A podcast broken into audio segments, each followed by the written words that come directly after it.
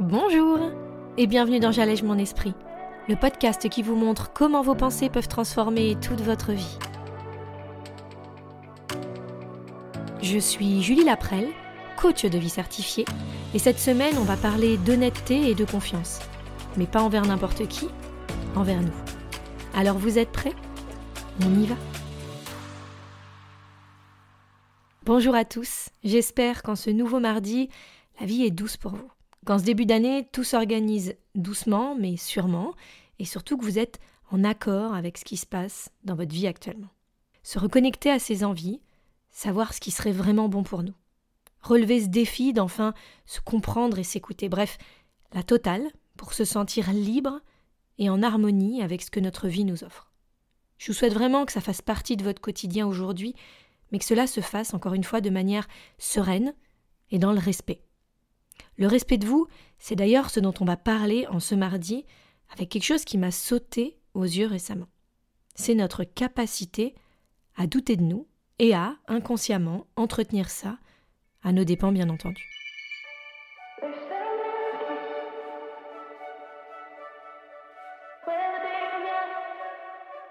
Alors d'abord, je vais vous expliquer ce qui s'est passé pour que cela me saute aux yeux à ce point. On était en train de discuter avec mon fils et mon mari d'un truc tout bête. Donc déjà, il faut savoir que mon fils a tendance à poser des questions très précises et très particulières des fois. Et c'est assez marrant de voir que mon mari a très souvent réponse à ces questions. Sauf que cette fois, eh bien, il se présente devant moi avec une question pour moi.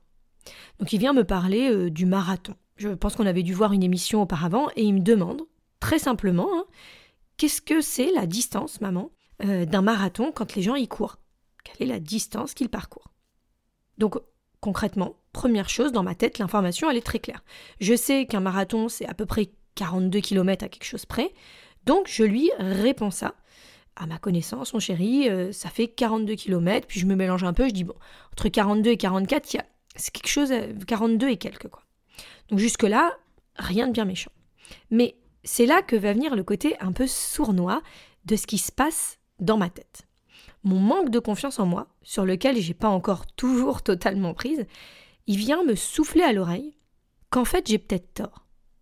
Que je me retrouve face à mon fils et que je lui donne peut-être une mauvaise information. Encore une fois, avec la pensée que mon mari, lui, il se gourerait jamais. Donc, j'ai mon mari qui est à côté en plus, et du coup, c'est vrai que je me sens dans cette situation où je dois être sûre de ce que je dis. J'ai pas le droit à l'erreur, en quelque sorte. Et ça, c'est une pression que je me mets toute seule, mais je me rends pas compte. Donc, on va pas aller décoder ça plus que ça, mais en fait, il y a une vraie envie d'être légitime, moi aussi, par rapport à mon fils. De lui donner la bonne réponse et de pas me tromper. Parce que sinon, je l'induis en erreur, je lui donne une information qui va retenir, qui sera pas la bonne, bref. Dans ma tête, ça marine et il y a tout un tas de choses qui s'additionnent.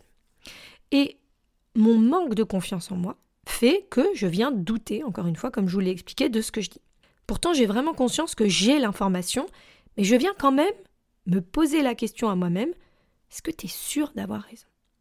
Ce qui va se passer en plus à ce moment-là, c'est que mon fils de 8 ans, je le rappelle, va venir me remettre le doute, mais de façon très bienveillante, hein, c'est pas son envie, et sans jugement, il va remettre en question ce que je lui ai répondu, puisque lui, dans sa tête, il pensait que ça faisait dans les 30 et quelques kilomètres. Donc il me dit Est-ce que tu es sûre, maman?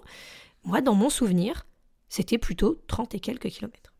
Et donc, à nouveau, cette espèce de petite voix va revenir insistante en me disant Bah, t'es sûre euh, Je suis pas sûre de m'être trompée, mais là, il y a son père qui en plus va venir acquiescer à ce qu'il vient de dire en disant Ah, mais Gabriel, moi je suis plutôt d'accord avec toi, je pense que c'est plutôt cette distance-là, 30 et quelques kilomètres. Mais dans ma tête à ce moment-là, eh ben, je sais que j'ai raison, mais. Mais. Et en fait, c'est ce petit mais qui va tout faire. Parce que s'ils disent tous les deux que c'est pas ça, la réponse, entre guillemets, hein, eh bien, ils doivent avoir raison et moi tort. Et c'est ça dont je veux vous parler aujourd'hui. Parce que du coup, j'ai senti un vrai moment de friction entre le mois d'avant, qui n'a pas confiance en ce que je dis, qui n'a pas confiance en mes connaissances, et le moi d'aujourd'hui qui se renforce hein, petit à petit, on fait les choses doucement, en ayant tout de même cette conscience que j'ai des connaissances, que je suis capable de répondre à des choses et que je sens tout ce bourdonnement dans ma tête qui se passe et je me dis qu'il y a quelque chose qui est à explorer là.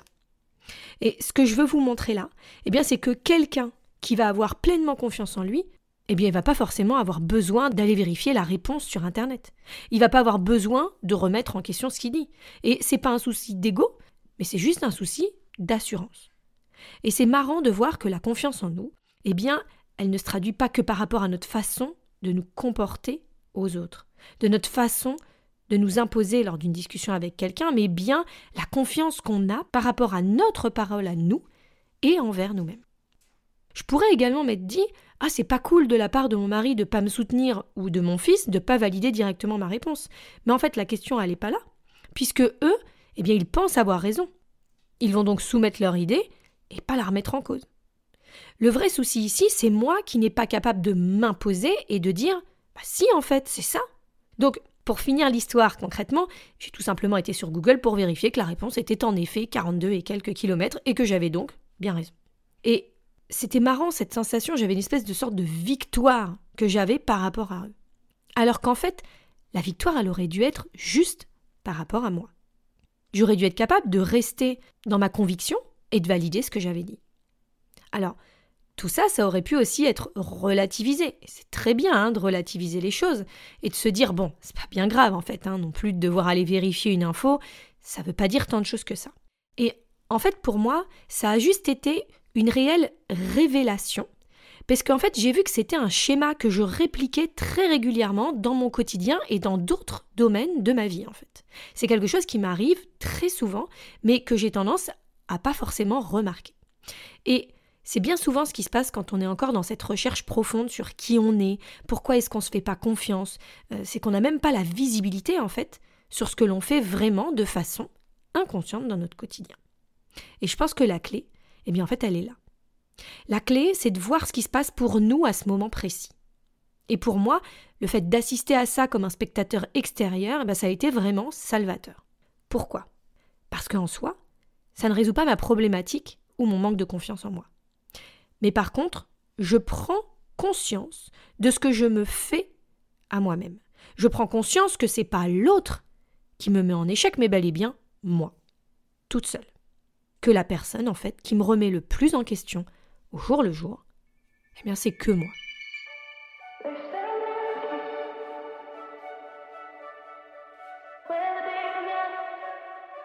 Ce que je veux vraiment vous montrer cette semaine, c'est que se faire confiance, eh ben, ça passe par plusieurs aspects dans notre vie.